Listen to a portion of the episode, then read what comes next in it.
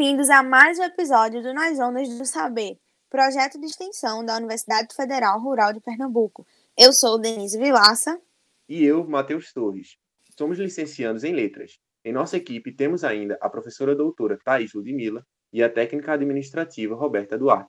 E hoje temos como convidado o professor Vitor Rodinger, licenciando da Universidade Federal Rural de Pernambuco e professor voluntário do pré-vestibular Mais que o Enem.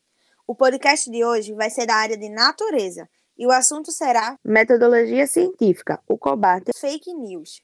Gente, eu sei que é um pouco chato e um pouco complexo esse assunto, e para uma quarta-feira de manhã, ou dependendo do horário que você está assistindo, pode ser um pouco complexo, né? Mas eu gosto de iniciar esse assunto com uma frase que é muito marcante. Por a gente viver num país cristão, acho que boa parte já escutou essa frase. Fala: E conhecereis a verdade, e a verdade vos libertará. Bom, desde sempre a humanidade teve noção do controle da verdade. E que se a gente tivesse o controle, a gente tinha um controle da população. A gente consegue tornar isso mais evidente quando a gente recorre à história, mais precisamente na Reforma Protestante, liderada por Martinho Lutero. Acho que vocês conhecem esse nome. Ele defendia que a Bíblia devia ser traduzida numa linguagem mais acessível ao povo. Mas a igreja sentiu que o seu monopólio da verdade estava ameaçado. E aí ela lança a contra-reforma, tentando reestabelecer o seu monopólio. A gente consegue ver em movimentos literários como o Barroco, em que teve aquele apelo à santificação, em que tudo que era da igreja era belo e tudo que era pagão era ruim, diabólico, enfim, errado. E a gente tem esse dualismo marcado muito forte. Bom, a gente pode notar em outras obras literárias, como a de 1984, de George Orwell, que ele retrata o interesse de um governo totalitário em manipular informações. Bom, é dito também por Harari, o autor do Uma Breve História da Humanidade, Sapiens, numa entrevista ao Roda Viva. Ele fala que os dados estão se tornando o capital mais importante do mundo. Então aqui você já começa a perceber que, bom, informação é algo de interesse do mercado, algo que deve ser controlado, manipulado, e que isso é de grande interesse de grandes empresas e, enfim, grandes políticos também. Bom, em meio a um desenvolvimento tecnológico exponencial e um avanço de rede social, a gente é bombardeado por fake news a todo momento. Muito provavelmente você já foi pego e já compartilhou. Nesse meio muito conturbado, a gente quase nunca tem tempo para analisar a veracidade da informação. E aí acaba replicando algo que não deveria. Então, é, parafraseando a indicação da Justiça Eleitoral, na dúvida, não compartilhe. Bom, a gente fica pensando, ah, será que fake news é tão impactante assim? Será que a gente realmente deve combater? Bom, eu vou citar dois exemplos, um macro e um micro, para vocês terem uma noção do quão impactante isso é em nossas vidas. Bom, o primeiro é que em 2018 a gente teve a volta do sarampo. Foram 10 mil casos. E junto à volta do sarampo, a gente teve uma onda de fake news envolvendo vacinas, movimento anti-vacinas, mais precisamente. Bom, mais antigamente, em 2014, infelizmente a Fabiana Maria ela foi morta, ela foi espancada pela população por conta de uma fake news envolvendo seu nome. Ela era uma moradora do Guarujá, em São Paulo, e acusaram ela de fazer bruxaria com crianças. Bom, não tinha nada a ver. Bom, essas infelicidades e tragédias acontecem quando a gente compartilha algo sem um devido cuidado. Mas então, Vitor, como a gente pode utilizar a ciência ou a metodologia científica para burlar, quebrar, dar a volta por cima, contornar, seja o que for? Bom, vamos imaginar um cenário hipotético. Imagina que surgisse uma forma capaz de você chegar mais próxima da verdade e que fosse a mais neutra possível, sem influências religiosas, econômicas, sociais e até mesmo pessoal, e que essa forma pudesse ser reproduzida pelas mais diversas culturas do mundo.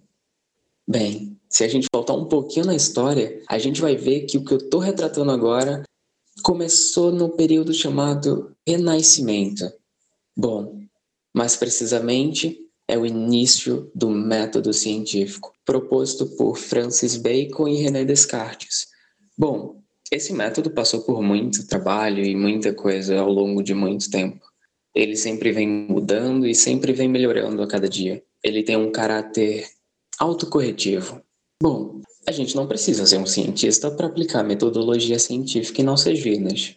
A gente já usa a ciência quase todo o tempo. O celular que eu estou usando para gravar um vídeo, o celular que eu estou usando para tirar uma foto, o remédio que você toma quando está com dor de cabeça, o médico que você vai, o alimento que você consome.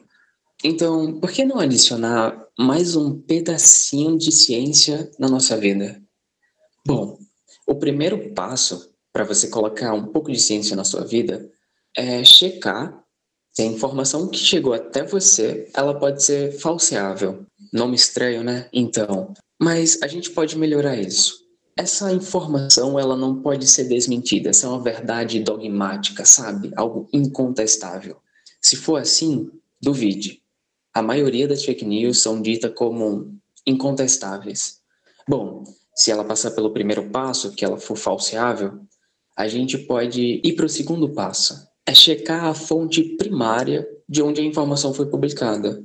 Muitas vezes, em veículos de notícias, vemos títulos que começam com estudos mostram que, segundo pesquisas, e a gente tem que ir atrás desses estudos e analisar tanto o autor, para ver se ele não tem um histórico de produzir dados manipulados, e também checar a revista científica a qual foi publicada o estudo, checar se ela tem credibilidade.